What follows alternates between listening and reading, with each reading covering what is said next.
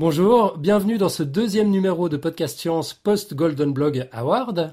Nous sommes le jeudi 22 novembre 2012. Nous parlons de psychologie clinique avec une amie et spécialiste, Caroline, qui va nous présenter un courant pas trop connu chez nous, l'approche centrée sur la personne de Carl Rogers. Bonsoir et bienvenue.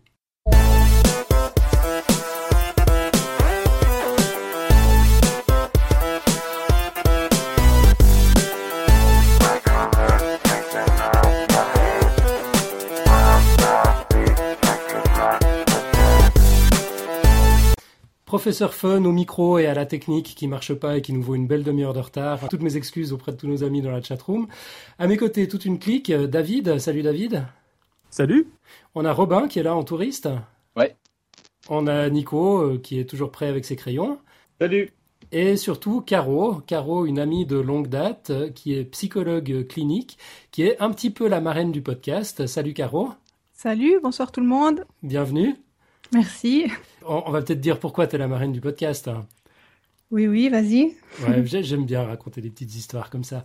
Non, tu, tu m'accordes un peu trop de crédit, plus que j'en mérite en tout cas, mais vas-y. Mais non, mais non. Sans toi, Podcast Science n'existerait pas. C'est pour ça que tu es la marraine du podcast. En fait, c'est un secret pour personne. Euh, l'idée de Podcast Science est née euh, de bah, l'imitation où on a piqué l'idée ou je sais pas de l'espionnage industriel d'un autre podcast qui s'appelle Niptech Podcast qui, qui m'a complètement inspiré la formule et puis Caro c'est toi qui m'as fait découvrir Niptech je, garde comme un trésor encore le message dans lequel tu, tu me disais va écouter ça, je suis sûr que ça va te plaire. Mm-hmm. Et eh ben voilà à quoi ça a mené. Et ouais, une longue histoire s'en est suivie. Yep. Mm-hmm. Pleine de techniques qui fonctionnent pas et d'émissions qui démarrent une demi-heure en retard. Mais de temps en temps. Award. Ed Award. Ed Award, c'est vrai. Au sommaire de ce numéro, David. Eh le dossier de notre intervenante de cette semaine, donc Caroline Grapp, le pitch de la semaine prochaine par notre intervenant de la semaine prochaine, Xavier Durussel. Le son de la semaine. Le blog audio par Nico. Un rapide retour sur les émissions précédentes. Le quiz. La côte. Et quelques rapides annonces comme d'hab en fin d'émission.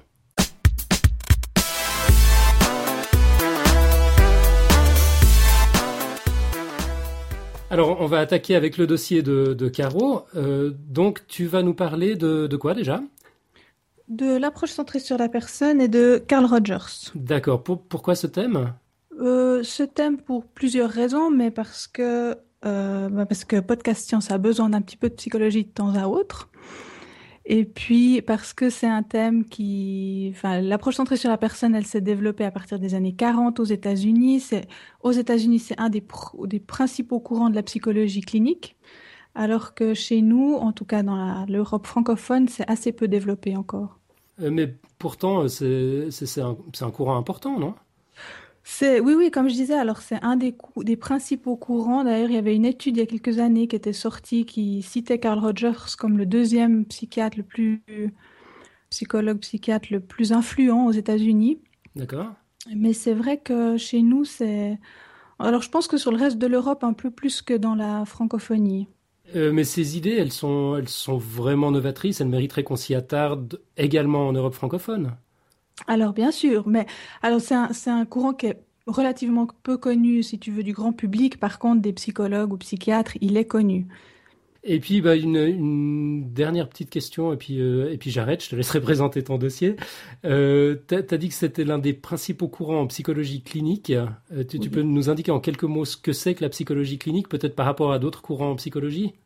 Oui, alors la psychologie clinique, c'est vraiment, bah, ça se distingue par exemple de la psychologie sociale. Donc ça, c'est, je crois qu'il y avait eu un sujet de podcast science où tu parlais des biais.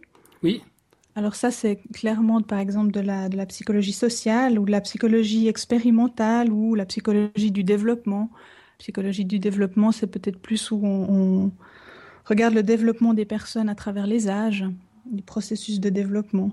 Donc on peut dire que la psychologie clinique, de manière très schématique, c'est ce qui implique une relation entre un thérapeute et une personne avec des visées thérapeutiques.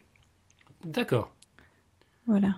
Ce que je peux encore juste ajouter sur la, L'approche centrée sur la personne, ça a été euh, un courant qui a très clairement influencé d'autres euh, d'autres approches. Et, euh, voilà, beaucoup d'approches citent l'approche centrée sur la, la, la, personne dans leur genèse, mais après on verra que c'est un petit peu différent quand même. Ça marche. Écoute, j'arrête de t'embêter avec mes questions. Et on t'écoute. Ok.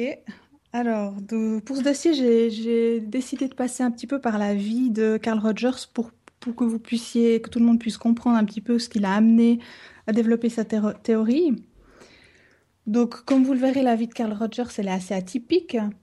Mais ce qui le différencie grandement d'autres grands psychologues ou psychiatres influents, c'est que dès le début de sa carrière de psychologue, il s'est intéressé à ce qui pouvait favoriser le développement positif d'une personne, et son regard s'est particulièrement porté sur la personne du thérapeute. Dès les années 40 déjà, il a cherché à découvrir comment il pouvait parvenir à créer une relation que la personne puisse utiliser au développement de sa personnalité. Donc, lorsqu'on parle d'approche centrée sur la personne, communément, on cite trois qualités dont doit faire preuve le thérapeute. Il s'agit de l'empathie, du regard positif inconditionnel et de la congruence. La congruence ici, c'est à comprendre dans le sens de l'authenticité du thérapeute. Euh, Roger, voilà. Des questions? Hmm, non, non, ah, jusque-là, ça va. On ne veut pas d'intervention de nos mathématiciens sur la notion de congruence, d'ailleurs, s'il vous plaît, on ne va pas perturber le fil. Ah, j'ai pas regardé s'il y avait déjà un dessin, peut-être, non? Pas encore, pas encore, mais, mais ça, ça, va, ça va conclure ferme. Ça va pas tarder. Euh, Rogers pensait que chaque personne avait en elle la capacité de se comprendre, d'avancer et de savoir intuitivement ce qui est important et bon pour elle. Donc, comme d'autres, euh, Rogers y refuse les conceptions voulant réduire l'être humain à un déterminisme en fonction de ses expériences douloureuses du passé. D'ailleurs, on, on perçoit déjà ça dans l'appellation même de son approche l'approche centrée sur la personne. Au début, il a utilisé le terme de centré sur le client ou centré sur l'étudiant dans le cadre de l'université où il travaillait pour finalement employer centré sur la personne. Donc il a une nette, dès le début, il a mis une nette volonté à donner de la place à la personne, à son autonomie, à sa responsabilité, en refusant la réduction qu'impliquent des termes tels que patient ou malade, qui sont les thèmes euh, normalement employés dans le monde médical, par exemple. Mhm, d'accord. Et puis donc il avait d'emblée ce, regard bienveillant sur le, bah, j'allais dire le patient, non, sur la personne. Ouais. Euh, d'accord. Mais ça c'est quand même une distinction fondamentale par rapport à d'autres courants pour ne pas ne pas les nommer, euh, qui voient en, tous des pervers. Oui, oui, on les nommera peut-être un peu plus tard d'ailleurs. D'accord. donc la vie de, de Carl Rogers, il est né en 1902 dans la banlieue de Chicago aux États-Unis. Il est le quatrième de six enfants et grandit dans un foyer aimant dont l'atmosphère se veut très religieuse avec des règles strictes et des contacts sociaux restreints. Alors que ce jeune Karl a 12 ans, son père décide de changer de profession. D'homme d'affaires reconnu dans la construction mécanique, il devient responsable d'une grande ferme et il est bien décidé à gérer cette ferme de manière aussi scientifique que possible. Un des motifs du déménagement de la famille était que les parents souhaitaient protéger leurs enfants, qui étaient alors tous adolescents, des tentations de la ville. Encouragé par son père, Karl, dans la ferme, il développe de réelles expériences scientifiques qui lui permettent d'acquérir des connaissances méthodologiques. Tout naturellement, au moment d'entrer à l'université, il choisit l'agronomie. En quittant le foyer familial, euh, l'expérience de l'université se révèle très libératrice pour lui. Il s'engage dans un groupe de catéchistes géré par un professeur qui encourage le groupe à prendre ses décisions et qui refuse d'assumer le rôle de dirigeant. Ce premier exemple de leadership participatif a probablement eu un impact sur le développement futur de la vision de Carl Rogers. On verra par la suite qu'il a toujours refusé de, se poser en grand penseur, par exemple, de donner des, directions aux gens. D'accord. Il, était euh, ouais, d'emblée pour une. Euh, enfin, pour, pour permettre euh, aux, gens de laisser sortir le meilleur d'eux-mêmes, quoi. Voilà. Hmm. Ouais.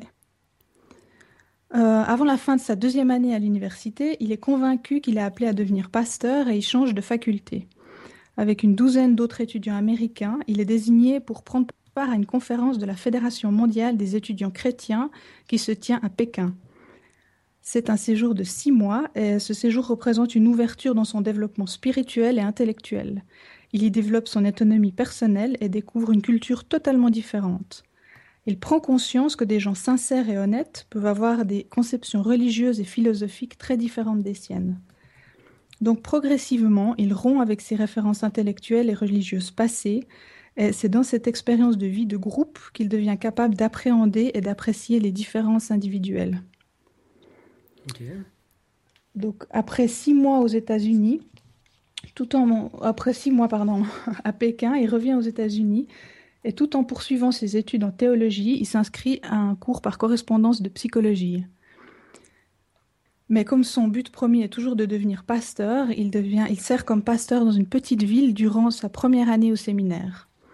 C'est là qu'il réalise qu'il ne parvient pas à prêcher plus de 20 minutes, et surtout qu'il éprouve de la réticence à imposer ses vues à d'autres et de la répugnance à dire aux autres ce qu'ils devraient faire ou croire. Ce qui est tout de même embêtant pour un pasteur. Hein. c'est pas terrible. un pasteur non prosélyte. ouais. Le rêve. Durant sa deuxième année au séminaire, donc, Rogers, avec d'autres étudiants, il demande la permission d'organiser un cours officiel sans professeur, dont le programme serait uniquement élaboré à partir des questions des étudiants. Ce cours sans dirigeant se transforme en révélation, puisque lorsqu'ils sont considérés honnêtement les questions soulevées, la plupart des participants, les étudiants donc, se sont distancés de l'engagement pastoral. C'est à ce moment que Rogers réalise que son profond engagement à améliorer la vie sociale des individus l'empêche d'occuper une position qui exigerait de lui qu'il croit en une doctrine spécifique. Évidemment, ça chamboule un peu ses objectifs, ses projets, donc il est, assez inquiet par ses découvertes et parallèlement à ses études religieuses, il suit quelques cours de psychologie au Teachers College de Columbia. Au cours de cette, euh, un cours de psychologie clinique qui lui permet de faire des premières expériences avec des enfants perturbés. Donc, oui. Donc là, il, arrête d'étudier la psychologie par correspondance. Il en fait sa matière principale d'étude à partir de, ce moment-là. Non, là, il n'a pas il n'a pas encore complètement abandonné euh, les, études religieuses. Hein. Il fait les deux en même temps. Donc voilà, petit à petit, ça, ça, germe en lui qu'il faut qu'il fasse autre chose. Donc il prend de plus en plus de, cours de psychologie, psychologie clinique et pédagogique. Et quelques, alors là, effectivement, petit à petit, il lâche, il fait plus que la psychologie, et puis il va consacrer son travail de doctorat à la création d'un test de mesure de la capacité d'adaptation d'enfants de 9 à 13 ans. Son intérêt pour le travail avec les enfants lui permet d'obtenir une place à l'Institut de guidance de l'enfant. Il est alors content de prendre un peu de distance avec le Teachers College, très influencé par la psychanalyse. En effet, il se refuse de s'allier à l'un ou l'autre des courants dominants de la psychologie. Ok. il avait quand même un problème avec les courants dominants, euh, quelle que soit leur, euh, leur nature. Hmm. Absolument, ouais il voulait être un homme libre. Euh, pardon, j'ai pas entendu ce que tu as dit, Robin. Je dis, il veut pas savoir ce qu'il pense. Ce qu'il pense qui Lui-même Ouais, pour ça il veut pas être sûr de quelque chose, quoi. Oh non, non, il va, il, va, il va quand même développer quelques certitudes. attends, attends, attends. Patience. On y vient. Alors, allons-y. Euh, en 1928, il décroche son premier emploi de psychologue au département d'études de l'enfant c'est un poste où il est mal payé pour un travail dans un domaine sans éclat et loin de la vie universitaire. Et pourtant, il est très satisfait de sa décision, qu'il a prise de manière très intuitive. Ça, c'est un point intéressant puisque plus tard, Rogers insistera pour que chacun fasse confiance à ce qu'il appelle son propre lieu d'évaluation interne avant de prendre une décision ou d'évaluer une situation affective complexe. D'accord, il appelle ça le lieu d'évaluation interne. Ouais, lui, il, lieu d'évaluation. Après, moi, j'ai rajouté un terme pour que ce soit un peu plus clair, mais... D'accord, donc c'est cette espèce de sentiment que tu as d'être en train de faire la bonne chose. Voilà. Voilà. Mhm. Ok. Sa pratique quotidienne lui fait réaliser que dans des situations pressantes, même les théories les plus brillantes ne résistent pas au test de la réalité. Travail... Moi, je travaille avec des adolescents en centre de jour, ça je, confirme. Hein. Euh, à ce moment-là, il découvre qu'il peut se considérer comme pionnier et prendre le risque de formuler ses propres idées à partir de son expérience et de ses rencontres quotidiennes avec les personnes venues chercher de l'aide. Euh, il passe donc 12 années à Rochester, durant lesquelles il en vient à croire que chaque individu est capable de trouver sa propre route. Dès lors, il se rend compte que pour la conduite de la thérapie, la tâche du thérapeute est de se fier au client. Il identifie quatre caractéristiques fondamentales de tout thérapeute et ces caractéristiques sont l'objectivité, le regard, euh, le respect de l'individu, pardon, la compréhension de soi et un savoir psychologique. Un savoir psychologique, c'est-à-dire? Une, une, connaissance fondamentale du comportement humain, de ses déterminants physiques, sociaux, psychologiques, ce, qu'on apprend en, études de, psychologie, j'imagine. Mhm, d'accord. Donc on a dit l'objectivité, le respect de l'individu. La compréhension de soi. La, compréhension de soi, c'est vachement intéressant. Ça veut dire que ouais, tu, dois être, euh, tu, dois savoir comment tu fonctionnes avant de pouvoir comprendre euh, l'autre, c'est ça? Voilà, ouais. Je pense que c'est cette qualité-là caractéristique-là qui va l'amener ensuite à parler de congruence, de la congruence du thérapeute. D'accord. Mhm. Sur laquelle je reviendrai après. Hein. Mhm. Mhm. Ok. Donc en 39, bien qu'il soit engagé comme directeur du centre de guidance, il accepte un poste de professeur à l'université de l'État d'Ohio Dès la prise de ses nouvelles fonctions, il est très actif et productif. Il organise des stages en consultation et en psychothérapie, il participe à divers comités et propose de nombreuses publications et conférences. Il critique les vieilles méthodes et s'intéresse aux nouveaux domaines de la psychologie et à une nouvelle conception de la psychologie dont le but n'est pas de résoudre des problèmes, mais davantage d'aider les individus à grandir et à mûrir pour mieux s'intégrer dans la vie en général. Parmi les autres aspects qu'il aborde, il y a l'importance accordée aux sentiments et aux émotions plutôt qu'aux aspects cognitifs d'une situation. Il y a l'attention portée au présent plutôt qu'au passé et l'importance essentielle de la relation thérapeutique elle-même comme élément primordial dans l'évolution de la personne. D'accord. La, relation thérapeutique, donc ça veut, ça veut dire pas forcément euh, ce, que le, ce que le thérapeute va raconter ou ce qu'il va comprendre ou le, framework de pensée euh, dans, lequel il va placer son analyse, mais vraiment la, relation, comme je sais pas, une relation d'amitié, quoi, la, relation entre les deux personnes. C'est qui, lui, c'est pour ça qu'il s'est basé un peu sur les sur le thérapeute, en disant que si le thérapeute est authentique et sait développer une atmosphère de confiance et une relation authentique, alors forcément c'est thérapeutique pour le, le patient, j'allais dire, mais la personne. Mm-hmm. D'accord. Il commence à se, faire une, à se faire une place dans le milieu et il sort son deuxième ouvrage, Counseling and Psychotherapy, qui reçoit un accueil assez divisé du public. Il considère cet ouvrage très novateur et intéressant, alors que d'autres se sentent menacés dans leur position de thérapeute tout-puissant face aux patients. Son rôle de professeur à l'université se démarque également clairement de celui de ses confrères. Il manifeste encouragement et respect envers ses étudiants qu'il traite en égaux, leur permettant souvent d'évaluer eux-mêmes leur travail. C'est-à-dire qu'il n'était pas fan euh, de mettre lui-même les notes aux, étudiants, par exemple. Juste, euh, pardon, je, me permets, mais j'ai entendu parler il n'y a pas longtemps de l'expérience de l'université de, Vincennes, hum qui ressemblait énormément à ce genre de choses. Je sais pas si. Ça me dit rien du tout. Tu, tu... rien du tout. Bah, c'était quelque qui a, qui a fermé euh, Qui a fermé en 81 ou en 80, je sais plus par là. Et euh, où il y avait. Pardon, désolé, vas-y. Non, non, non, non vas-y. Enfin, moi, ce que j'en ai entendu, c'est exactement ça. C'est-à-dire que les étudiants discutent avec le prof et de, de, de du contenu du cours et de l'évaluation, etc. Enfin, c'était euh, assez proche, quoi. Très inspiré des Ok, mais l'université a fermé.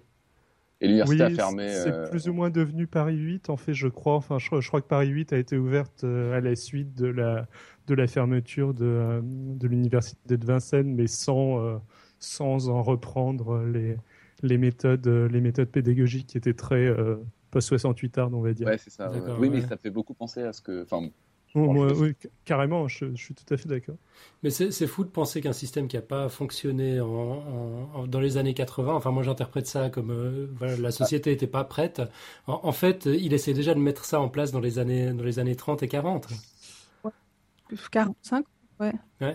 Bah, qui n'a pas marché. Enfin, après, les, les avis sont divisés. Hein. Il y a beaucoup de gens qui sont passés par cette université qui se sont battus pour qu'elle reste ouverte. C'était un choix de la ferme. Non, et puis il y a, d'autres courants hein, comme ça, je pense. Euh, ah, il y a quelqu'un qui dit sur la chatroom que Vincennes n'a pas été fermé mais transféré à Saint-Denis. D'accord. Mais par contre, je pense, si, on, si on pense au, niveau de la pédagogie, je pense que toute la pédagogie de Montessori, hmm. c'est vraiment cette idée-là aussi. Hein. Alors c'est tout petit, ça commence chez les tout petits, mais c'est vraiment cette idée qui a été qui est pareille. On, va peut-être reprendre le, fil de la narration. On était un peu avant les années 40, c'est ça? Ouais, on était au, début des années 40. Mhm. Donc en 45, il rejoint l'université de Chicago pour créer un centre d'aide personnelle ou un centre de consultation. Et fidèle à ses principes et croyant que la capacité du groupe à trouver sa propre route, il refuse d'exercer son autorité de manière habituelle et œuvre à établir un climat démocratique où le partage du pouvoir devienne réalité. Il rencontre néanmoins des difficultés pour que l'administration de l'université accepte son refus de diriger le centre de manière traditionnelle. Hmm. Évidemment. Ouais. Enfin, je pense qu'il secouait le, le, cocotier un peu fort quand même. Oui, oui. Ensuite, dans son troisième ouvrage en 1951, qu'il appelle Client Centered Therapy, il traite des applications de l'approche centrée sur la personne, non seulement à la thérapie individuelle, mais aussi à la thérapie par le jeu, au travail de groupe, au leadership, au rôle administratif, à l'enseignement et à la formation. Son livre remporte un énorme succès et en 1956, il reçoit le prix de la contribution scientifique décerné par l'American Psychological Association. Durant ses douze années d'activité au Centre d'aide de Chicago, il contribue largement à démystifier les relations thérapeutiques et à les rendre accessibles à un public plus large que uniquement celui des chercheurs scientifiques. C'est à cette période qu'il élabore ce qu'il appelle les conditions nécessaires et suffisantes pour un changement thérapeutique. Ces conditions nécessaires et suffisantes, je, les évoquerai un peu plus loin, je les explique plus loin. D'accord. En 1961, il publie On Becoming a Person, un de ses ouvrages les plus connus, encore aujourd'hui, qu'il propulse du jour au lendemain sur le devant de la scène. Il lui apporte une réputation et une influence bien au-delà du monde professionnel de psychologie. Il profite de ce succès pour quitter l'université et rejoindre en Californie un de ses anciens étudiants qui avait créé l'Institut des sciences du comportement de l'Ouest. il était principalement intéressé par la recherche avec une orientation humaniste. Considéré à ce moment-là dans toute l'Amérique comme un vieux routard de la rencontre, il s'engage à fond dans les groupes et retrouve plaisir à travailler avec une population dite normale. Il fait confiance à la sagesse des groupes avec la même assurance que celle qu'il a pour les clients individuels. Il découvre qu'il lui est aussi possible d'utiliser le cadre des groupes pour son propre développement. Il exprime de mieux en mieux ses propres sentiments et prend davantage de risques personnels dans ses relations. Ces changements s'accompagnent d'un intérêt croissant pour l'application des principes de centration sur le client à d'autres structures que le cabinet de thérapie. Euh, ok, d'autres structures? Bon, je pense que tu vas nous en dire un petit peu plus. Oui, oui, j'allais dire un peu plus. Au groupe en particulier, ouais. D'accord. Je, profite de la petite pause pour dire qu'on a un nouveau dessin dans, dans la page de live. Euh, finalement, Nico est vraiment inspiré. Euh, c'est un canapé sur pattes euh, qui bougonne en disant Ouais, la vraie révolution de thérapie, ça reste moi, le divan. Pas mal, mal du tout. Euh, ensuite, Roger quitte l'Institut pour fonder avec d'autres le Centre de recherche sur la personne. C'est un centre qui réunit très vite 40 personnes, toutes venues de disciplines différentes. L'organisation du centre est telle que chaque membre est de faire ce qui l'intéresse tout en bénéficiant de personnes se trouvant dans les mêmes dispositions. C'est dans ces conditions que Rogers poursuit une vie professionnelle très active pour les 20 prochaines années. Au cours de cette dernière période, Rogers ne revient que très épisodiquement sur les problèmes individuels, son intérêt se portant de plus en plus vers les soucis de la vie de tous les jours ou vers les problèmes auxquels se trouve confrontée la communauté humaine tout entière. Ok. Je, t'interromps juste une seconde pour, euh, pour un petit souci euh, technique. J'ai l'impression qu'il y a, il y a quelqu'un dans l'équipe qui tape sur son clavier, puis à chaque fois qu'il tape, ça, ça, coupe le son de Caro. Euh, ah, ça doit être moi, pardon. D'accord. Si tu parles pas, tu peux te mettre en mute. Ouais, pas de problème. Magnifique, merci. Voilà, désolé, Caro. C'est un truc de mathématicien finalement. C'est ça. On devrait vous interdire de clavier. voilà, Caro, désolé, tu peux, tu peux reprendre. Euh, je disais donc qu'il est passé donc de, la personne au groupe et puis là il passe de la groupe du groupe un peu au, un souci de, pour toute la communauté humaine. Carrément, bon, ambitieux le garçon. C'est pendant cette période et souvent avec l'aide de sa fille Nathalie qui était aussi psychologue qu'il entreprend une série de stages de grands groupes où son approche est appliquée à des groupes de 75 à 800 personnes, 75 à 800 personnes. des groupes de 800 personnes? Alors ça, c'est effectivement, c'est assez particulier. Hein. Je pense que l'impact est évidemment pas le même euh, si tu as 60 personnes que si tu en as 800.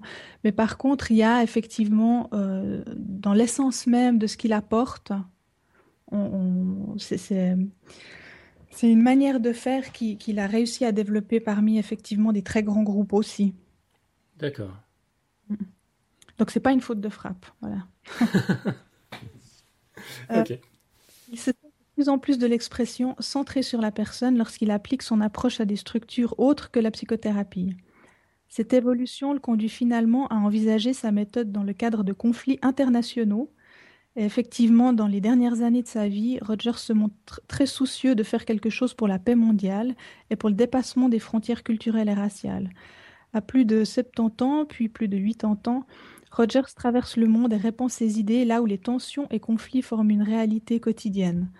Il a par exemple euh, été présent en Irlande du Nord, en Afrique du Sud, en Pologne, en Russie euh, et ailleurs. Dans chaque pays, il parle de son œuvre, mais aussi il participe activement à des stages ou à des séminaires de manière à ce que les gens aient la possibilité, même brièvement, de réagir les uns aux autres d'une manière centrée sur la personne. Donc c'est aussi dans ce contexte-là qu'il y avait des très grands groupes. Hein. D'accord. À la fin de 1985, par exemple, il parvient à réunir en Autriche un certain nombre de dirigeants importants de 17 pays dans le cadre d'une conférence sur le défi de l'Amérique centrale. Cette conférence euh, est un bel exemple de son engagement à, à œuvrer pour la paix mondiale.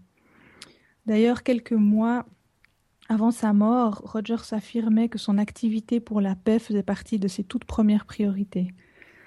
Lorsqu'il meurt en 1987, il vient d'être proposé pour le prix Nobel de la paix. Ah, ça, c'est un mauvais timing. Sinon, il y a un dessin de Nico sur euh, l'université Paris-Vincennes ou sur euh, Université démocratique, voter, et là, on propose deux choix. D'un côté, devoir surveiller, et de l'autre côté, vacances. voilà. Je ne crois pas s'il y a euh, Nico, parce qu'en fait, moi, je, suis diplômée de Saint-Denis-Vincennes. Tu as quand même choisi les devoirs surveillés. ok, on revient au, fil de la vie de Carl Rogers. Désolé.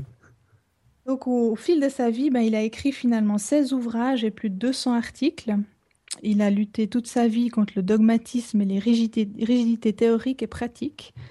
Parmi ses importantes contributions, on peut noter le counseling, les groupes de rencontres, les grands séminaires, ce qu'on appelle les workshops de communication personnelle et interpersonnelle. Il s'est montré également un précurseur en ce qui concerne les modalités fines d'évaluation et des processus de formation qui favorisent l'autonomie et la progression personnelle. Dans le domaine de la recherche, sa voix non directive a également permis de nombreux développements. Je pense notamment au développement de ce qu'on appelle les enquêtes, les sondages, etc. Ah, c'est épatant, quoi. Je, suis scotché au récit de, sa vie. Ouais, je pense que maintenant tu vas, tu vas nous parler un petit peu de la théorie à proprement parler. Quelques fondements théoriques, mais avant, il y a, y a, Nico qui nous, a, qui nous fait l'honneur d'un nouveau dessin très euh, étendu, si je puis dire, sur le divan. Et qui déprime. Excellent.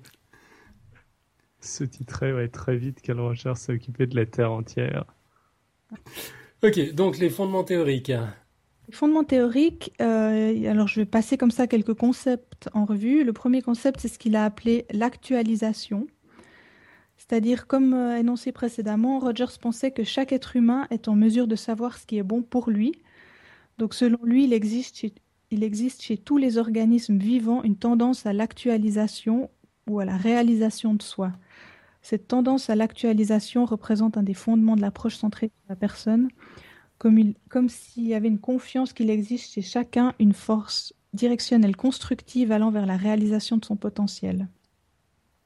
D'accord. Donc c'est assez clair. Il faut que je... Ouais, c'est cette idée que, que, tout le monde doit pouvoir s'en sortir.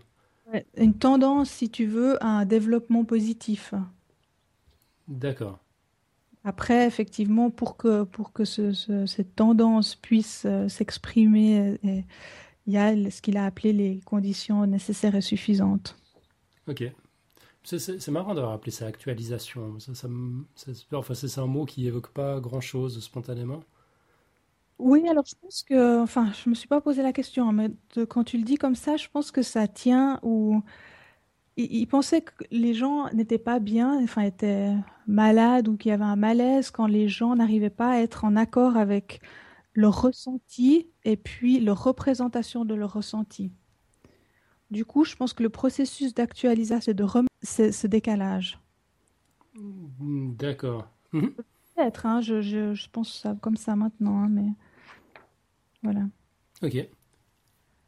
Donc, en, approche centrée sur la personne, le thérapeute est convaincu que les individus et les groupes sont en mesure de définir leur propre but et de décider de leur propre cheminement. C'est un point intéressant dans les contextes relatifs à l'enfance, la formation ou le monde professionnel où les systèmes dominants ont tendance à manifester un besoin constant de contrôle, de guidance et de surveillance. Mhm. Donc on voit que dans, dans, le contexte des années 50 où les courants principaux et dominants étaient ceux de la psychanalyse et du behaviorisme, Rogers se démarquait quand même assez clairement par son approche résolument humaniste, positive et bienveillante. Mhm. D'accord. Et puis alors ces fameuses conditions nécessaires et suffisantes Alors, elles sont au nombre de six, bien que, comme je le disais, communément on retient empathie, congruence et regard positif inconditionnel. Alors, je, les six qu'il a développé. La première, c'est qu'il faut l'existence d'un contact psychologique entre deux personnes, c'est-à-dire simplement une relation entre deux personnes. Mhm.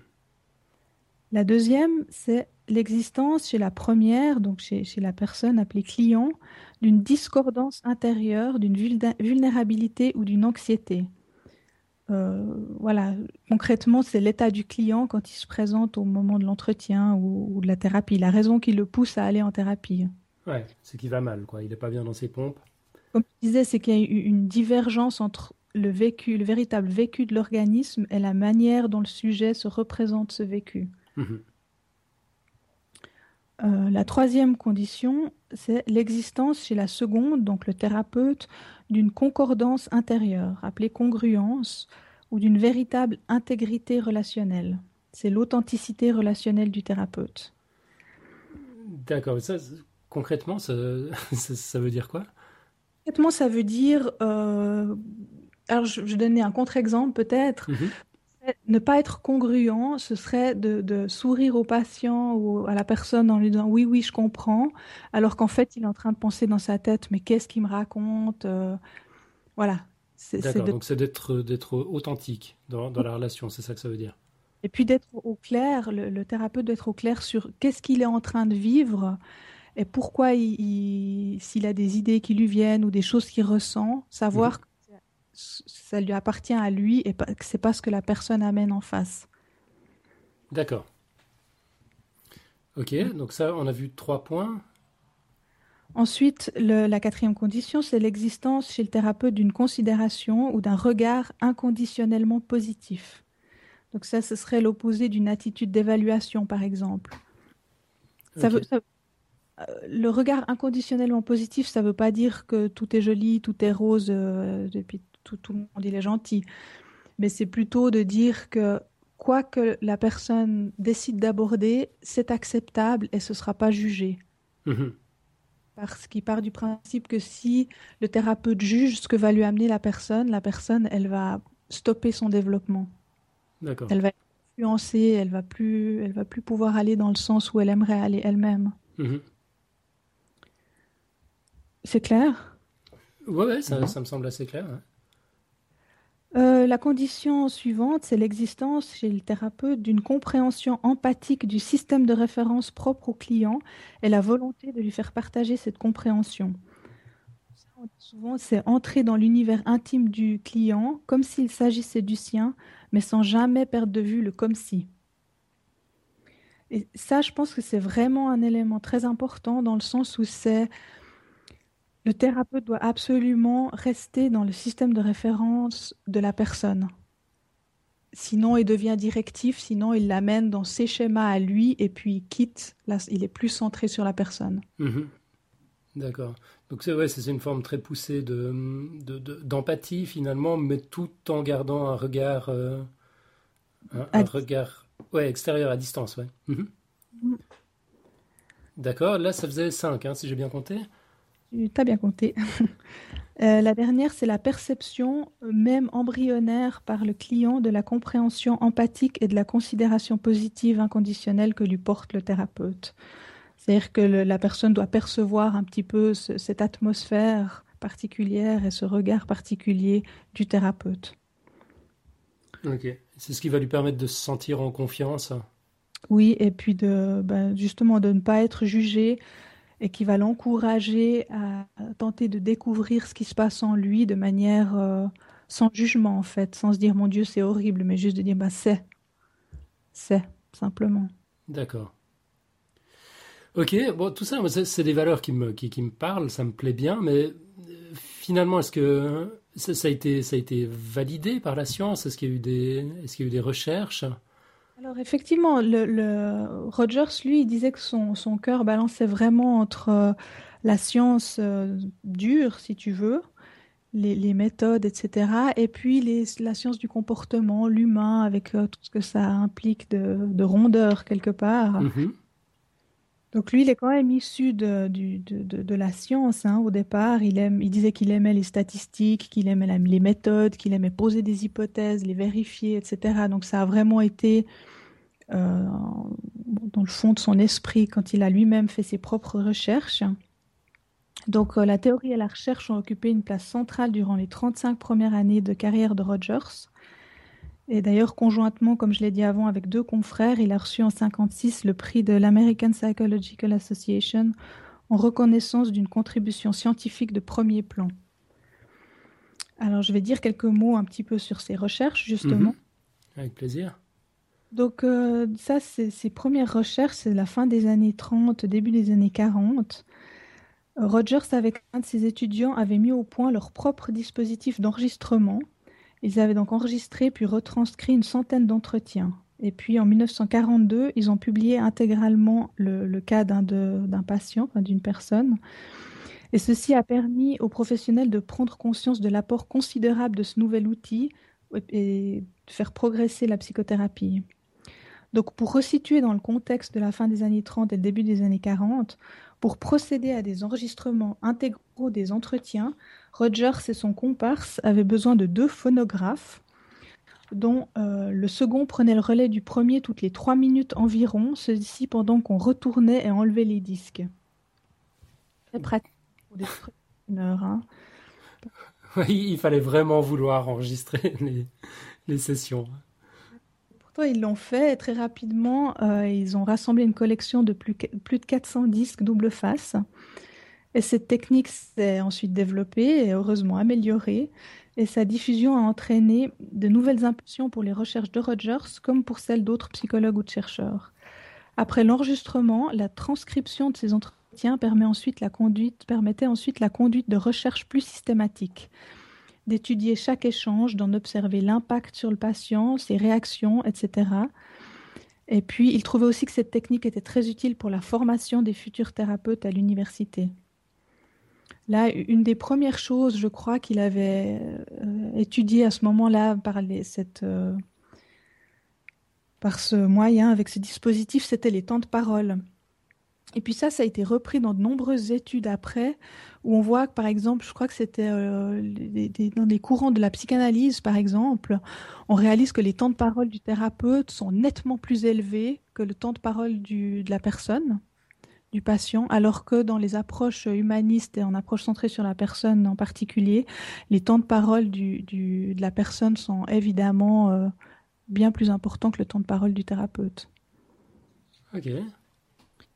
Euh, l'analyse de ces enregistrements a permis une nouvelle compréhension des concepts de résistance et d'insight, par exemple, donc la, résistance, ça représenterait une sorte de force psychique activée par le patient afin de ne pas accéder à son propre inconscient, une sorte de résistance aux propositions et interprétations du psychanalyste. Euh, ouais, la résistance, c'est un concept qui a été développé par la psychanalyse. Hein. Mm-hmm. Euh, en ce qui concerne la résistance, phénomène trop souvent imputé à la personne et souffrant du jugement du thérapeute, Rogers et ses collègues arrivent à la conclusion que le thérapeute est entièrement responsable de cette résistance, qu'elle résulte d'une investigation trop poussée ou d'une interprétation prématurée, par exemple. En tous les cas, en approche centrée sur la personne, lorsque la personne manifeste des résistances, c'est que le thérapeute n'a pas su écouter suffisamment finement ce qui lui était dit. C'est vraiment un, renversement total du paradigme. Oui, oui. Et puis donc, tu as, dit deux notions, l'autre c'était l'insight, c'est ça? Oui, l'insight. Alors l'insight, on peut aussi dire que c'est la compréhension de soi en quelque sorte. Et là aussi, les, les enregistrements ont permis de repérer clairement les progrès de l'autocompréhension et de l'évolution positive de la personne, entretien après entretien, ou comment sa perception et sa représentation d'elle-même se modifiaient au cours du, du, processus de la thérapie. Mhm. D'accord. Donc Rogers, il a largement contribué au développement de la recherche, en particulier sur l'efficacité des thérapies et la place du thérapeute, ainsi que sur ce qui lui permettait de développer sa conception de l'être humain. Il a également travaillé au développement de différents outils d'évaluation. Au cours de ses recherches, il a évidemment recherché à découvrir si ce qui n'était au départ que des hypothèses pour lui était susceptible d'être validé. Là, je pense par exemple ben, aux conditions que, que j'ai énoncées avant. Donc, dès la fin des années 40, il s'est aussi intéressé aux travaux de ses contemporains. Euh, par exemple, il estime que les six conditions nécessaires et suffisantes pour le développement positif d'une personne font l'objet de validation. Il cite entre autres des travaux qui confirment la place centrale de la communication empathique et de l'importance du regard positif inconditionnel perçu comme tel par la personne. Euh, il recourt à la même démarche pour ce qui concerne les caractéristiques du processus thérapeutique, et cette démarche lui permet de retrouver la validation chez des auteurs différents et variés. Évidemment qu'il a aussi cherché à faire ses propres validations, hein. mais enfin, je trouve intéressant qu'il ait cherché aussi chez les autres s'il y avait comme ça des choses qui se retrouvaient. Mhm. Donc, euh, au fil du temps, l'approche centrée sur la personne s'est développée dans des domaines autres que la psychothérapie, et le courant humaniste en psychologie a grandement bénéficié de son influence. D'ailleurs, le psychothérapie humaniste se mesure par le fait que nombre de leurs concepts ont été largement repris. On peut retrouver certaines de ces idées dans de nombreuses autres approches. Dans les années 80, il y avait la reprise d'éléments des thérapies humanistes par la psychanalyse relationnelle, l'entretien motivationnel, voire les thérapies cognitivo-comportementales. Et plus récemment, c'est la psychologie positive qui a repris des postulats humanistes. Ou encore dans les recherches actuelles, on retrouve une grande place euh, laissée à l'émotion, alors que pour Rogers, elle était intégrée comme déjà fondamentale euh, dans tout le début de, son, de sa pratique, en fait. D'accord. On a une question de Pingouin dans la chatroom qui demande comment on évalue scientifiquement le résultat d'une thérapie. Euh, si c'est la satisfaction du, du patient ou qui, au fond, est une mesure subjective.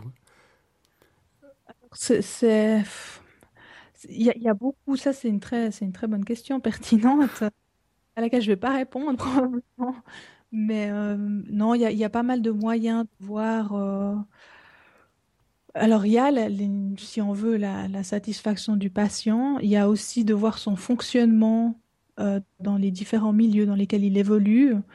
Après, évidemment, on peut juger que c'est subjectif, hein, ça. Mais voilà, il y a beaucoup d'échelles de satisfaction qui existent, mhm. d'échelles de fonctionnement, notamment une, échelle qui est beaucoup utilisée qui s'appelle euh, l'échelle de fonctionnement global. Euh, après. L'échelle de fonctionnement global, c'est quoi? C'est une série d'indicateurs qui, qui, qui, permettent de voir si, euh, si quelqu'un va bien ou pas, en gros, dans ses comportements? Dans différents domaines de la vie, que ce soit dans les relations aux autres, que ce soit au niveau du travail, que ce soit dans des fonctions très spécifiques, par exemple, ou dans des voilà, enfin, de, la question, je sais plus, là, suis en tête, par exemple, mm-hmm. l'hygiène ou de comment il gère son temps ou de ses niveaux de stress. Enfin, c'est assez large. Et puis, c'est une cotation, sauf erreur, qui va de 0 à 100 avec des paliers très précis et décrits. Donc, en, général, euh, on peut trouver, je crois, en recherche aussi l'évaluation du patient, mais aussi l'évaluation euh, en, termes de, l'entourage. Ça, je pense. Enfin, moi, je suis plus, je connais plus le domaine de l'adolescence, mais chez les enfants, il y a beaucoup de ça. C'est des, des grilles d'évaluation qu'on fait passer soit à l'enfant, soit d'observation par le thérapeute, soit encore des parents. Mm-hmm. Après, il y a toujours effectivement la question du, de, l'empreinte dans le temps de cette modification finalement des thérapies. Hein. Et puis c'est là où moi je pense qu'il y a des différences euh, d'une approche à l'autre sur euh, la longévité des changements finalement. Ok. Bon, on a, on a Boubar dans, dans la chatroom qui dit que la, subjectivité dans ce cas, est-ce que c'est réellement, enfin c'est une question qu'il pose, est-ce que c'est réellement un problème? Il dit dans la mesure où on se veut centrer sur la personne, j'imagine que son ressenti est à prendre en compte forcément. Euh, ce qui me semble au fond assez juste, quoi. Même s'il n'y a pas forcément d'indicateur objectif, à partir du moment où la personne euh, est, venue pour un problème, enfin se sentait pas bien à cause de euh, d'un problème et puis qu'elle se sent mieux après et qu'elle a, plus ce problème, c'est déjà pas mal au fond. Ouais. Ok, bon, et puis alors, les... enfin, j'imagine que tout ça a quand même été passé à la moulinette de d'autres scientifiques. Est-ce qu'il y a encore, est-ce qu'il y a encore des études actuellement qui, qui s'interrogent sur, euh, sur, sur cette approche? Sur cette approche, oui, mais en fait, depuis quelques années, je dirais une dizaine d'années, on retrouve aussi beaucoup euh, l'idée de, de, comparer en fait les psychothérapies, de voir celles qui sont, euh, s'il y en a, s'il y a des approches qui sont plus efficaces que d'autres. D'accord. Et puis, euh, bah, les études actuelles confirment ce que Rogers avait avancé depuis de nombreuses décennies, à savoir l'importance de l'empathie et de la relation thérapeutique. Et puis euh, là, on retrouvera sur le, dans le dossier quelques, quelques auteurs. J'ai mis aussi une ou deux, euh, une ou deux études qui mhm. a les intervenants les plus efficaces en psychothérapie sont ceux qui arrivent à créer une relation significative de qualité avec les clients. Euh, une méta-analyse d'un autre auteur, Cooper, qui il y a quelques années, présente les preuves du caractère central des facteurs liés à la relation pour la réussite des thérapies. Il y a un autre auteur, euh, Van Polt, qui avance que 8% de la variance du changement thérapeutique s'explique par l'utilisation de techniques spécifiques et que 92% s'explique par des facteurs communs à toutes les psychothérapies. D'accord, c'est énorme comme, euh, proportion. Enfin, 92%, donc c'est 92% pour, nos amis français. Euh, ça veut dire que le, ouais, finalement la, technique du thérapeute compte moins que, que, la qualité de la relation qu'il va pouvoir mettre en place avec, euh, avec le, la personne. Ça.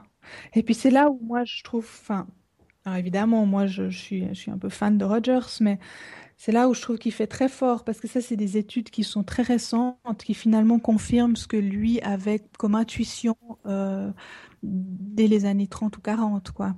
Mm-hmm.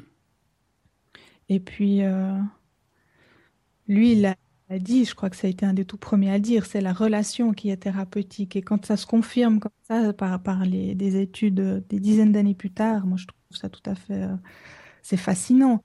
Mais c'est, ça veut aussi dire euh, ben voilà, que l'être humain, il est complexe, euh, les personnes sont variées et que chaque approche euh, convient à des personnes et ne convient pas à d'autres.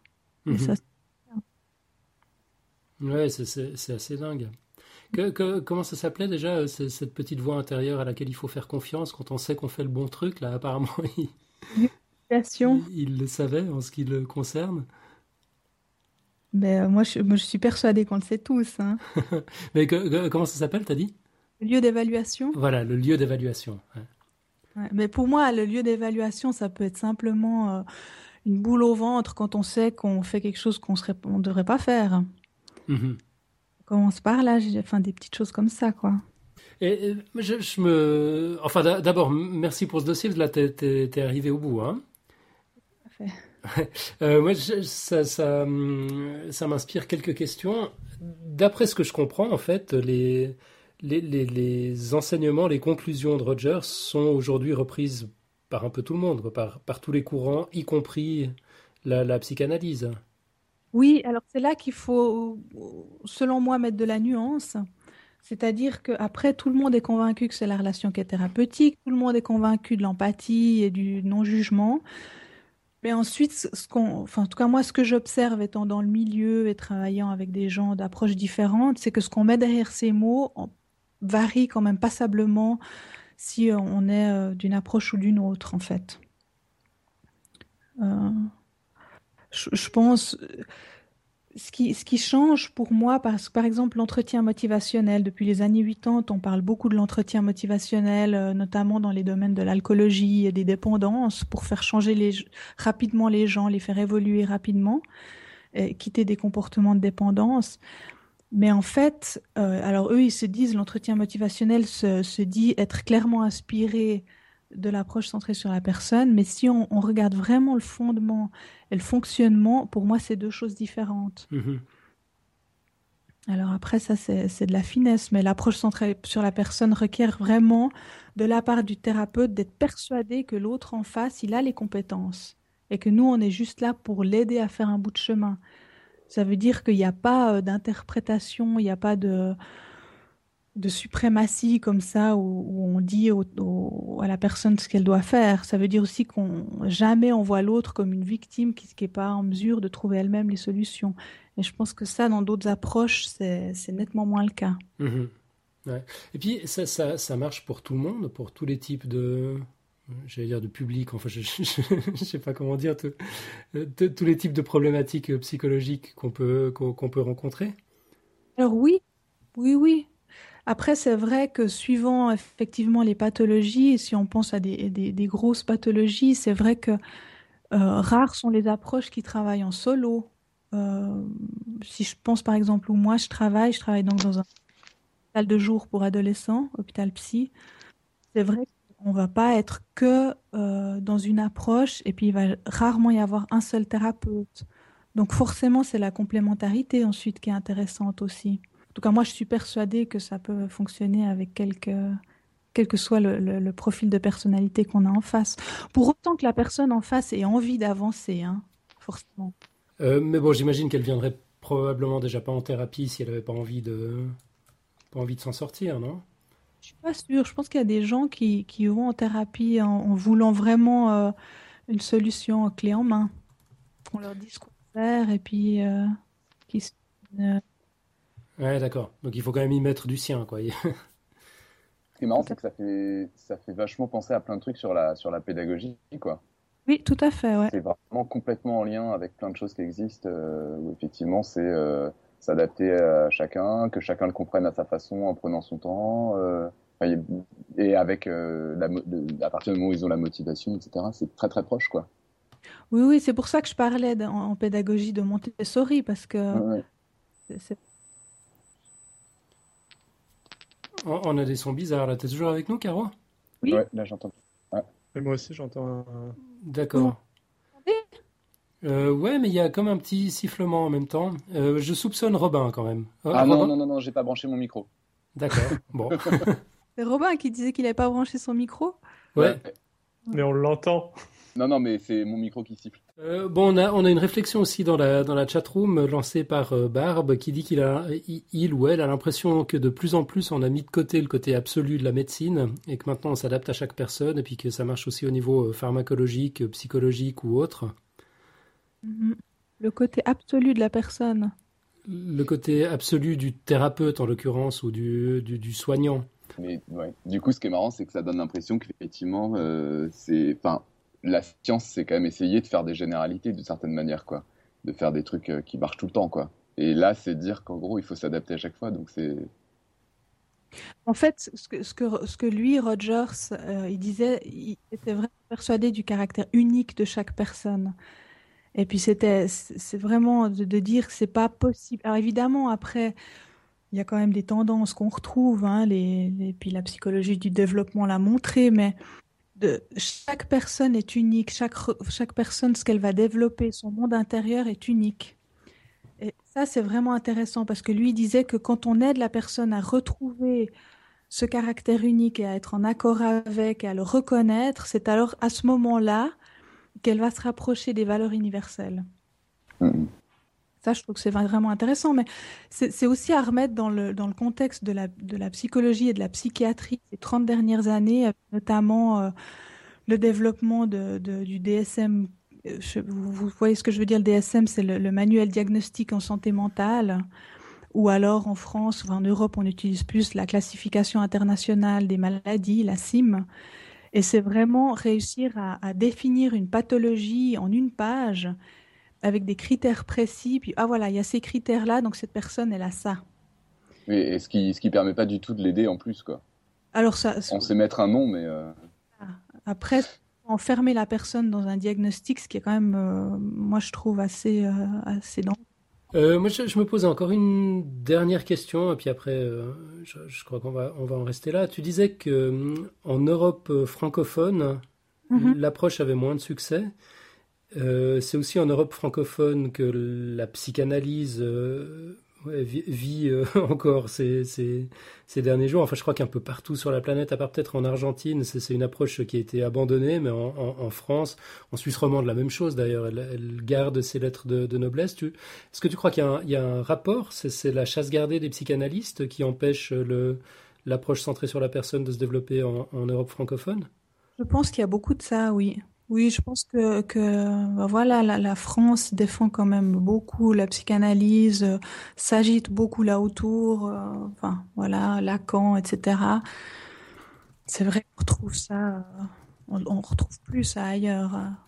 Un archaïsme caractéristique des zones francophones. Un, un, un certain manque d'ouverture à ce qui s'est fait ailleurs ou d'autres.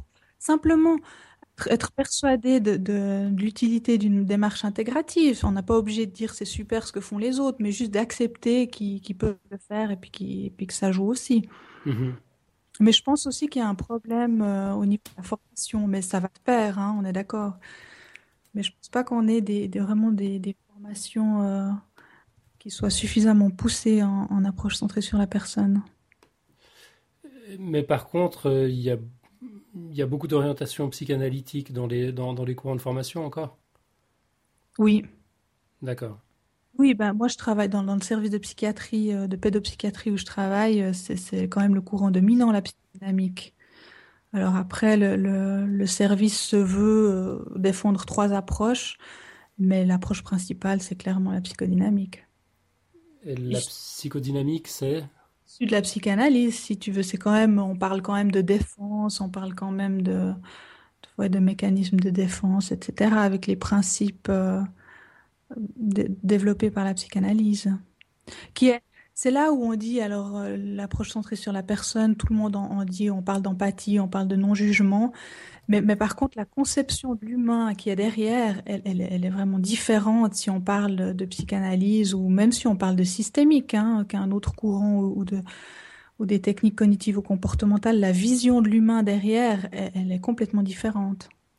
Bon, il y a de quoi faire encore trois ou quatre dossiers, c'est ça?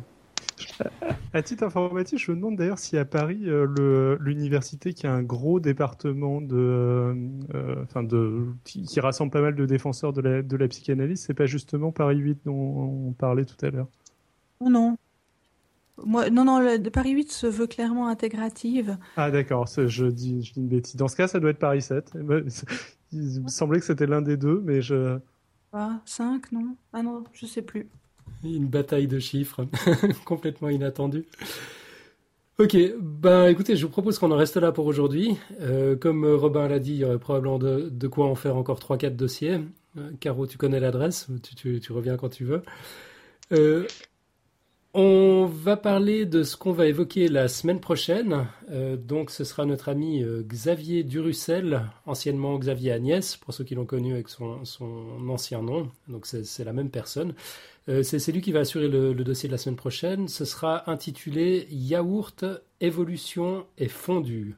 Si une personne sur trois s'estime allergique à certains aliments, seuls 2 à 3% de la population le sont en réalité on confond souvent allergie, intolérance, voire intoxication alimentaire. Alors quelle est la différence entre allergie et intolérance? Est-il vrai que 90% des Asiatiques ne supportent pas le lactose et sont malades au lendemain d'une bonne fondue? Qu'est-ce que le lait délactosé Entre convergence évolutive et tracas quotidien, je vous emmène dans un dossier qui partira du Caucase il y a environ 10 000 ans pour arriver dans les yaourts probiotiques de votre petit déjeuner de ce matin. À la semaine prochaine. Et voilà, on parle décidément de tout dans Podcast Science. Donc euh, la semaine prochaine, on parle de lactose, d'évolution et de yaourt. Euh, pardon, j'ai décidément des petites coupures et puis comme c'est moi qui enregistre, je, ne suis pas sûr de tout capter. Qu'est-ce que tu disais, Caro? En bonne je disais qu'on va parler de fondu aussi. Bah ouais, Ouais. Ouais, le titre est très bon. hein. Bah euh, ouais, je crois qu'on verra qu'il y a pas mal de confusion en fait entre les, les, les différentes problématiques. Euh, ouais, allergie, intolérance, euh, on, on verra s'il y a ou non effectivement euh, du lactose dans, dans la fondue. Enfin, c'est un petit dossier qui s'annonce euh, très intéressant et j'ai j'ai hâte qu'on en parle. Euh, on a décidé en off euh, que finalement on allait zapper le, le blog audio euh, parce qu'il est un peu long. Je Nico, avoue, en fait, tu l'as découvert entre deux dessins, c'est ça? Ah non, non, je l'ai absolument pas découvert. C'est un article que j'aime beaucoup, mais il est long et dense. Et comme on a eu un dossier long et dense, je pense que ça fait suffisamment cette semaine. On, on se le garde pour la semaine prochaine. alors. Voilà, au chaud. Mais Ok. euh, non, non, c'est un article génial. Donc, faut demander au dossier de la semaine prochaine d'être court et léger. C'est ça. Voilà. On, on parle de fondu. si tu nous écoutes. Ouais, parler de fondu pour faire court et léger, je, je suis pas sûr, mais on, on va essayer. Ok, bah du coup, on va passer au son de la semaine. Donc, bon, vous vous souvenez forcément de, de Nossi, euh, le beluga qui imite l'homme, dont on avait parlé il y a 15 jours. Allez, un, Ouais. un- un petit rappel, je résiste pas. Bref, bah, il y a encore plus fort. Euh, cette semaine, je vais vous présenter Koshik, l'éléphant qui parle. Ah bon, d'abord, il faut une petite leçon de coréen. Euh, pour dire salut, on dit euh, je- Agnan. Annyeonghaseyo. Ah, parce que toi, tu sais en plus, tu as des notions de coréen. Je, je connais quatre mots. D'accord. Ouais, c'est- c'est- écoute, c'est- Sarangeyo, c'est I love you. Oh. Euh, tu, tu peux répéter Alors, moi, j'étais allé sur Google Translate pour choper la. Bah, c'est à peu près ce que tu as dit. Hein. Enfin, je crois, je crois que le mot complet, je crois que c'est Annyeonghaseyo, si je dis pas de bêtises. Euh, Ouais, j'ai vu que quand tu et mets sinon- hello, euh, t'as as une traduite, t'as un, mot très long. Si tu mets hi, t'as as juste euh, annyeong. Ouais. euh, donc c'est comme tu prononçais. euh. Ok, alors écoutez ça. Allez, encore un petit coup. Euh, Ça, c'est la douce voix de notre ami Koshik qui dit bonjour, enfin qui dit salut. Donc, c'est un éléphant de 22 ans qui vit dans un zoo de Corée du Sud et qui manifestement a très envie d'être poli. Alors bon, ça c'est pas exactement une pipelette, le Koshik. Il connaît euh, six mots en tout et pour tout. Euh, c'est plus que toi, David, hein, finalement. oui, j'avoue, je... je dois arriver à quatre, quatre morceaux de mots phrases. Et donc. Quand on enregistre l'étendue du vocabulaire de Koshik et, qu'on fait écouter euh, les, six mots à des locuteurs natifs du coréen, bah, ils en comprennent spontanément au moins cinq, dont Annyeong, justement, salut, euh, et aussi euh, assis, couché, bon et non. Voilà, c'est un vocabulaire d'éléphant quand même. Euh, c'est ce que révèle une étude de Angela euh, Stöger, Stöger, je sais pas comment ça se prononce, et de ses collègues dans le journal Current Biology. Euh, vous trouverez le, lien sur l'étude dans, dans les notes de l'émission. Alors bon, il a encore des progrès à faire, euh, au niveau de son élocution, parce que si ses voyelles sonnent juste euh, dans euh, ouais, 67% du temps, les consonnes, en revanche, euh, sont bien reconnues qu'une fois sur 5. En gros, c'est 21% euh, uniquement. Et pour produire ces sons, Koshik se plante la trompe dans la bouche et il crée des formes dans, dans sa bouche qui font résonner le son de, de cette manière euh, quand même vachement proche des, du, du timbre des, des voix humaines. Alors voilà, je ne sais pas où on va avec euh, cette, cette rubrique du son de la semaine, si on continue à ce rythme-là. C'est c'est quelqu'un qui lui a appris ou? Oui, oui, oui, C'est des dresseurs qui lui ont appris, ouais. Mais est-ce qu'ils lui ont appris en lui faisant péter ou en lui, lui indiquant de mettre la trompe dans la bouche? ouais. Euh, alors en fait, ils ont, je, je connais pas toute l'histoire dans les détails, mais ce que j'ai pu lire dans, différents articles, c'est qu'il avait une prédisposition. Euh, il avait tendance à imiter euh, naturellement le, le, le- les voix et les intonations des êtres humains qui l'entouraient. Et puis à partir de là, euh, c'est un dresseur en particulier qui s'est mis en tête de, de lui répéter euh, les, les mots. Et puis l'é- l'éléphant a joué le jeu. Et puis je crois qu'il s'est débrouillé tout seul en fait pour trouver la technique euh, avec, avec sa trompe. Mais il y a pas mal de travail derrière quand même. Mais c'est en approche centrée sur la personne. Il a la méthode tout seul. Ouais, c'est en approche centrée sur l'éléphant en l'occurrence. L'éléphant était centré sur la personne, c'est juste. D'accord, ouais, ouais, j'ai j'ai un problème de perspective. Bon, ben voilà. Euh, ah bon, si on continue à ce rythme-là, je pense que dans trois semaines, on va finir par, par dénicher un labrador qui, qui récite le début du petit Robert. Euh, si jamais, chers auditeurs, vous êtes inspirés et que vous avez d'autres sons de la semaine à nous proposer, surtout, surtout n'hésitez pas. Ou si votre animal de compagnie euh, parle, euh, envoyez-nous des, ou c'est faire d'autres choses que c'est faire les humains, envoyez-nous des vidéos, on, on, se chargera de les diffuser. Évitez quand même les perroquets, les perroquets c'est trop banal.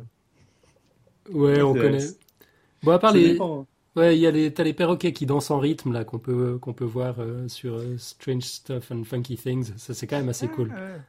Et faites gaffe, envoyez des trucs, sinon moi je vais je vais commencer à me lâcher sur les sons mathématiques. Hein, je vais recommencer. Hein.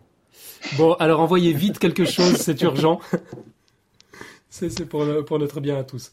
Ok, on va revenir un petit peu sur les, sur les émissions précédentes. Euh, D'abord, je veux signaler que Alexis du blog Homo Fabulus nous a entendu parler du conditionnement de genre la semaine dernière pendant notre discussion avec Florence Porcel et ça lui a inspiré un, petit billet sur, son blog, donc homofabulus.com, euh, pas du tout politiquement correct, euh, il abonde pas du tout dans le sens de, ce qu'on avait tous tendance à dire. Euh, donc c'est sur les préférences des, filles et des garçons, dans le choix des jouets en l'occurrence. Euh, et puis il, a trouvé des études qui montrent que c'est pas toujours lié à un conditionnement culturel. Les garçons et les jeunes macaques mâles préfèrent jouer aux petites voitures et qu'aux, poupées, par exemple. Ah bon.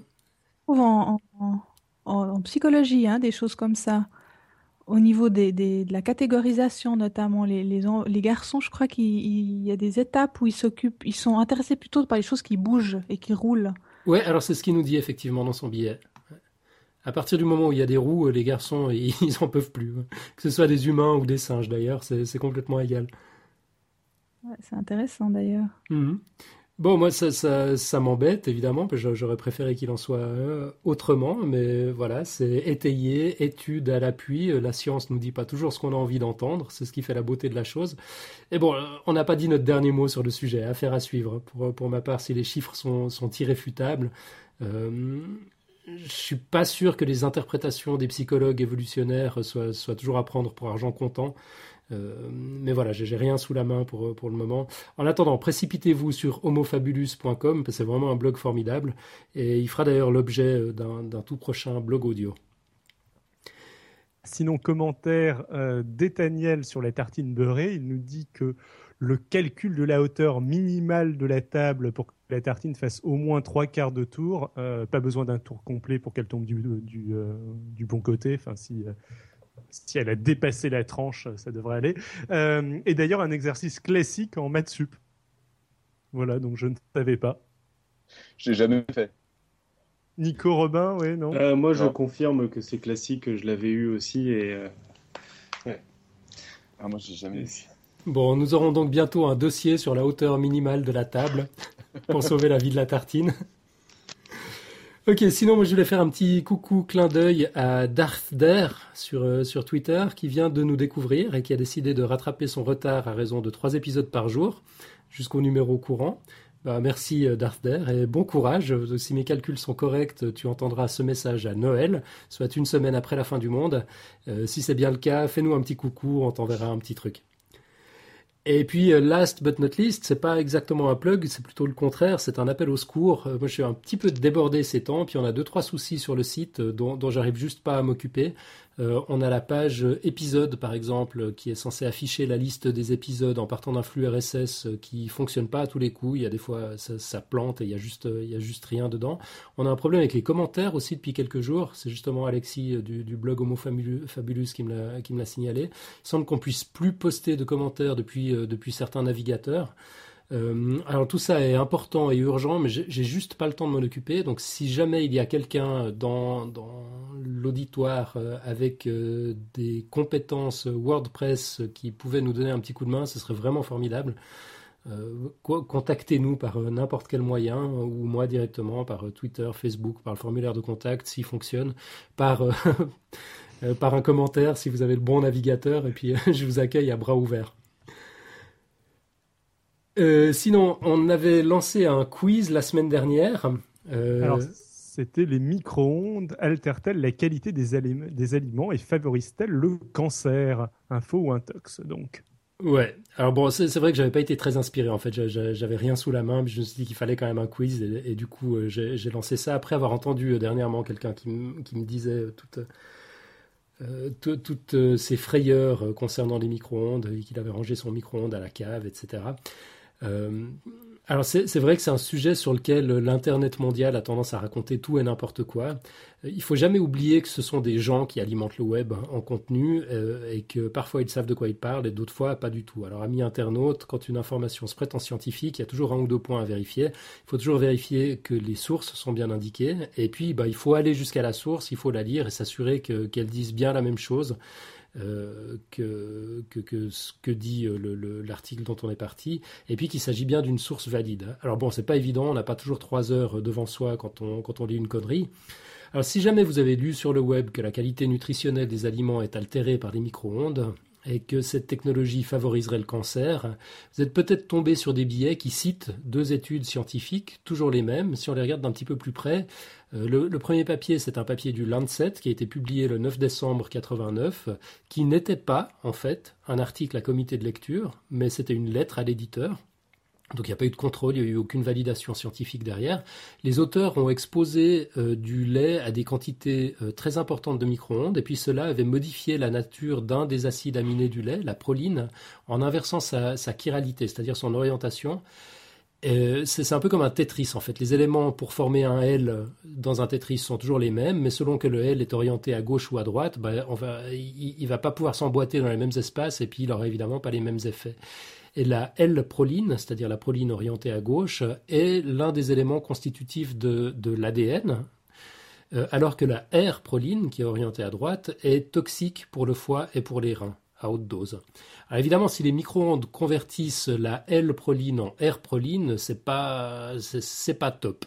Il se trouve que ces effets, donc qui ont été constatés euh, dans, ce papier en exposant euh, du lait à de très très hautes doses de hum, de, micro-ondes euh, pendant des durées euh, pas possibles, ces effets-là ne sont pas constatés du tout euh, dans des conditions normales, c'est-à-dire dans le micro-ondes domestique à la cuisine qui n'est pas si puissant que ça et dont on se sert pour chauffer le lait pendant une minute ou deux. Donc absolument rien à voir. Exit la première étude.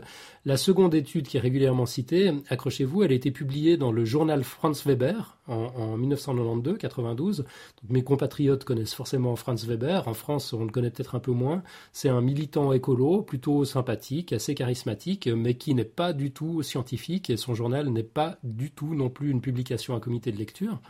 D'ailleurs, s'il y avait eu un comité de lecture, ce dernier se serait probablement aperçu que l'étude n'était pas valide. Elle portait sur huit patients. Euh, donc elle était, statistiquement non significative, euh, mais en plus les, valeurs qui étaient indiquées lors des prises de sang euh, ne présentaient pas de variance anormale quand bien même cette étude, j'ai vraiment ça entre guillemets, enfin c'est pas une étude qui mérite qu'on la considère comme telle, concluait néanmoins que les micro-ondes étaient plus euh, meurtriers que les chambres à gaz de Dachau, SIC.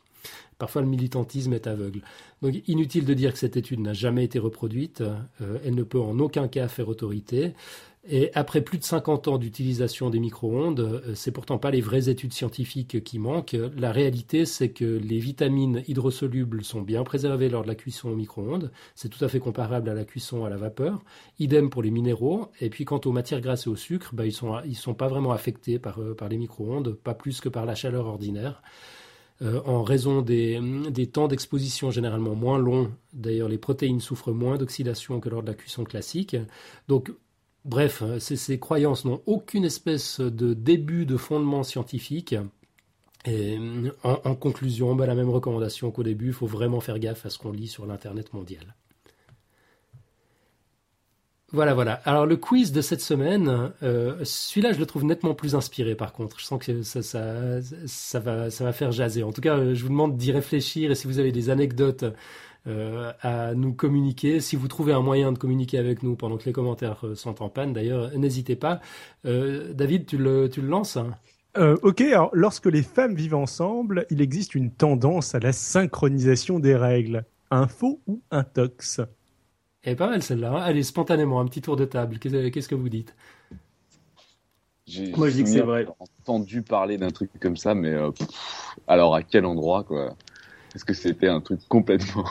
Donc Nico, c'est vrai. Robin, on ne sait pas. idée. David J'ai entendu parler de ça. J'en ai aussi entendu parler plusieurs fois euh, dans des contextes pas scientifiques et j'ai jamais, euh, j'ai jamais vérifié euh, la chose. Donc je, je ne sais pas. Il y a des trucs genre euh, la vie en prison, quoi. Mhm. Où là, ça arrête, mais ça, ça n'est pas en phase. Euh, Euh, Si tu le dis, j'ai jamais bah, entendu parler de ça. Si, si, c'est un- ça, ça pour le coup, c'est un truc que j'ai vraiment entendu parler, dont j'ai entendu parler plusieurs fois. euh. Enfin, c'est après, c'est c'est psy, quoi. D'accord. Caro? Je, je, je- j'irais plutôt pour l'info. J'ai l'impression que j'ai aussi entendu ça. Mais après, entendu, euh, Mais il y a aussi sur la, le- le- la longueur du cycle aussi euh, des choses qui. Alors là, c'est ça, une tendance à la synchronisation, c'est aussi la longueur du cycle. Mais il y avait cette femme qui a été, euh, je sais plus combien de temps, dans une grotte. Je sais pas si ça vous dit quelque chose. euh, Une Léo qui avait fait une expérience euh, sur les, les, les rythmes. ça a été fait plusieurs fois, ça, parce que Ouais. Bon, bon, et j'ai où entendu les rythmes, les rythmes s'allongent, hein. les jours sont plus longs, un truc comme ça. absolument Ah, sur les rythmes du, du sommeil, ouais, ça j'en avais entendu parler. Ouais. Ouais. Tous les cycles en fait euh, biologiques D'accord. qui sont nettement plus longues, il me semble. sans euh, moyen de, euh, de voir le, enfin, Le jour, le soleil se lever, etc. ouais. c'est ça, ouais. Ok. Bon, dans la chatroom, on a, on a une ou deux réactions aussi. Euh, on a Barbe qui nous dit info, Laurando qui dit info, c'est une superbe BD de mince, j'ai oublié le nom. Je, je me sens moins seul, Laurando, merci. Et euh, Pingouin qui dit euh, j'ai entendu ça à, par- à propos d'internat. Alors voilà, bon, on a, on a des, des avis contrastés sur la, sur la question. Ne zappez pas, donc la semaine prochaine, vous aurez une réponse euh, rigoureusement scientifique. Euh, suspense. ouais, Et en attendant, vous pouvez aller l'enregistrer sous forme de, de commentaires écrits si ça marche ou audio. Pareil, euh, audio, il y a, pas eu de problème avec les commentaires audio. bah, je sais euh, pas, on en a jamais. Si, on en a eu un une fois. Une fois, ouais. Et un autre une autre fois qui a été en- enregistré toi-même. allons, c'est vrai. allons, faut pas dénoncer. C'était c'était des voisins fictifs. Euh, non, mais je pensais encore un autre, un de tes collègues de bureau, donc on en a eu plein. Ah oui, c'est vrai. ouais, là, je l'ai couru après avec un micro. Ouais. C'était pas le système de commentaires audio du site. Euh, donc on, on en, on en a de temps en temps. Euh, donc soyez pas timides, euh, on se chargera de l'explication scientifique et euh, dites-nous donc ce que vous en pensez. Alors, on aura encore quelques rapides plugs et annonces à faire, mais avant ça, c'est l'heure de la quote, de la quote de la semaine. Je sens que quelqu'un a été sage et a fait ses devoirs. Est-ce que je me trompe? Non, non, ne te trompe pas. Magnifique. Il y, a, il y a des gens sur qui on peut compter. Vous voyez, les gars? Je ne vois pas ce que tu veux dire. Caro arrive avec une quote. Une quote de qui? Quote de qui? On se le demande, hein. Une quote de l'ami Carl Rogers, donc.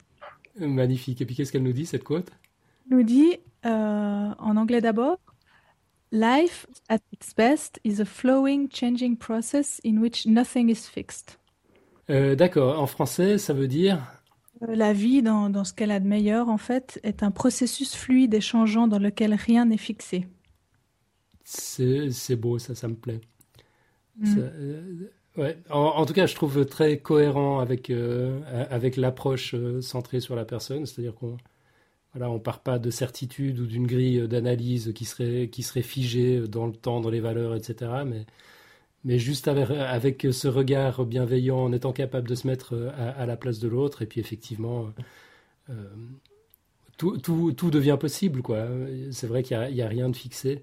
Ah, ça, ça, ça me plaît beaucoup, ça me, ça me parle bien. Bah, tant mieux. Ouais, écoute, euh, merci beaucoup.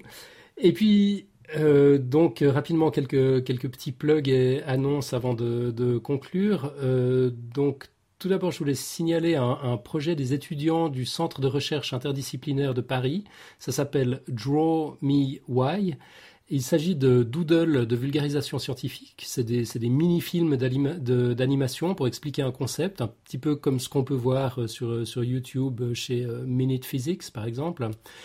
Euh, sauf qu'à terme, ça pourrait, être dans d'autres langues que l'anglais, notamment le français. Donc le groupe d'étudiants a appris il y a 15 jours que l'Union européenne lançait un concours pour inciter plus de femmes à choisir une carrière scientifique. Ni une ni deux, ils ont produit leur première vidéo, complètement sous pression et avec les moyens du bord, enfin c'est-à-dire sans moyens du tout. Et le résultat est pas encore vraiment pro, euh, évidemment, mais c'est franchement déjà très encourageant. Puis si jamais ils gagnent le concours, ils remportent 1500 euros, ce qui leur permettra de, de faire des choses beaucoup plus abouties les prochaines fois. Donc je vous invite à voter pour ce projet. On mettra un lien dans les, dans les notes de l'émission. Il faut faire assez vite, en fait. Il faut voter euh, avant le 28 novembre. Euh, et puis vous pourrez partager, une fois que vous avez voté pour, euh, pour la vidéo, vous pourrez bien sûr la, partager sur les réseaux sociaux pour la faire connaître. Vous pouvez suivre Draw Me Why sur Twitter et sur Facebook. On vous mettra tous les liens. Euh, c'est vraiment un super projet. Et puis je trouve que la, comment dire, c'est un, un, outil formidable pour une, vulgarisation scientifique efficace. Euh, souvent avec ces, ces, petits dessins, on comprend en 30 secondes. Ça, ça m'est arrivé sur un dossier d'ailleurs où je, je m'étais éternisé pendant, pendant 45 minutes pour, pour le faire comprendre. Et puis trois jours après, on m'a envoyé un lien sur un de ces petits doodles qui expliquait le même truc en, en, en quelques secondes. C'est vraiment, vraiment super efficace.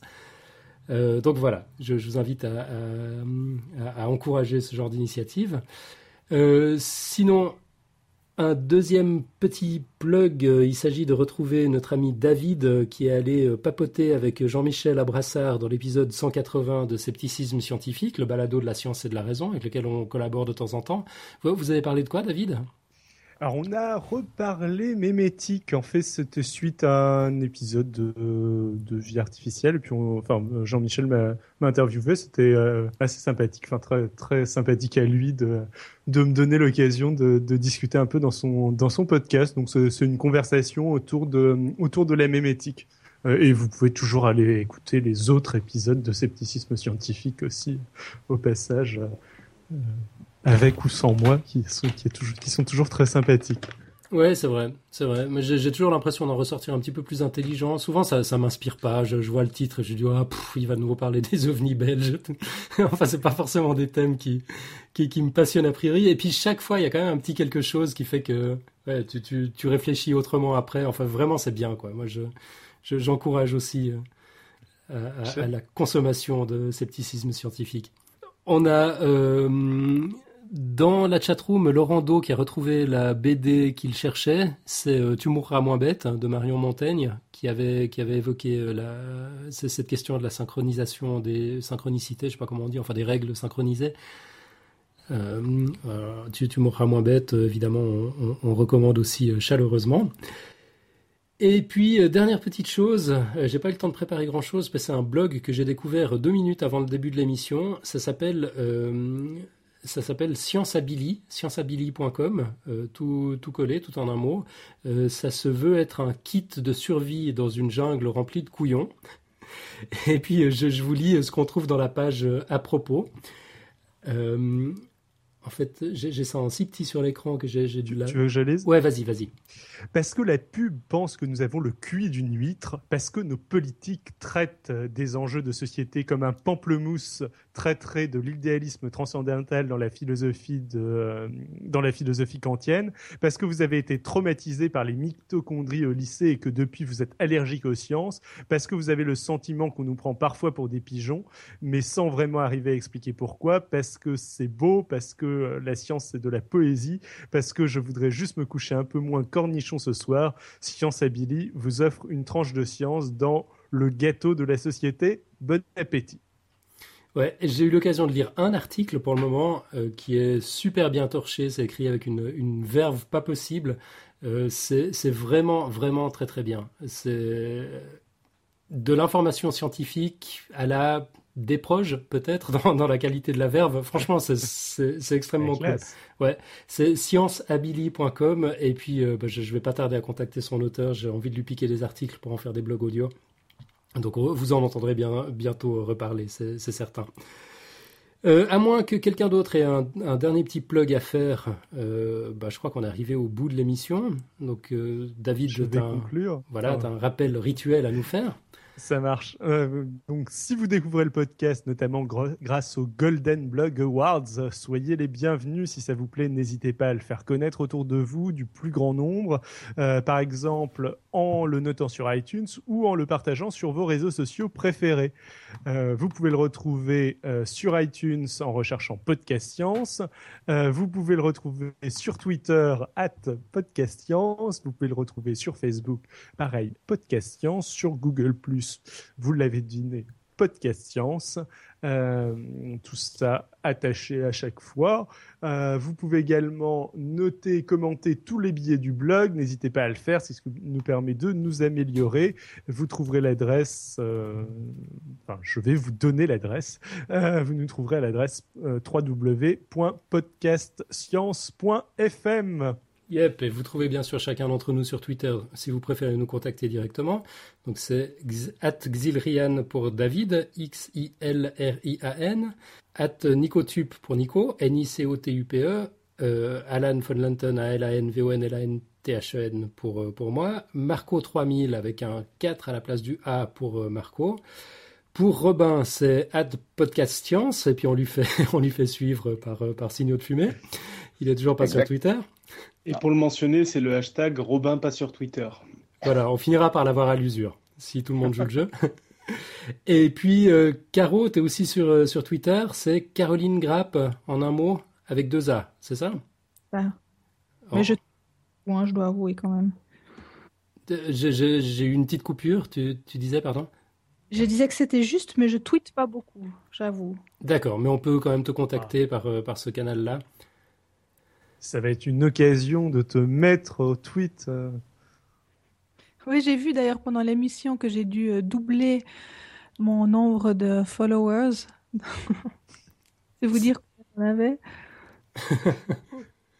c'est, écoute, c'est le début de la gloire. Il faut bien que ça commence un jour. C'est pour montrer l'influence de Podcast Science. Tu, en avais des milliers, tu, tu en as encore plus de milliers. Voilà. Certainement. Bon, puis moi j'ai juste une toute petite rectification à faire. J'ai dit que c'est Laurando qui avait retrouvé euh, la, BD dans la chatroom. En fait, c'est pas vrai. C'est la BD que Laurando recherchait, qui a été trouvée par Stolot. Voilà, voilà. Euh, on se retrouve la semaine prochaine, donc le 29 novembre 2012 à 20h30 pour parler yaourt, évolution et fondu euh, avec Xavier. Et bah c'est tout pour aujourd'hui. À bientôt. Ciao ciao. Salut. Ciao ciao. Bye bye. Au revoir. Merci beaucoup.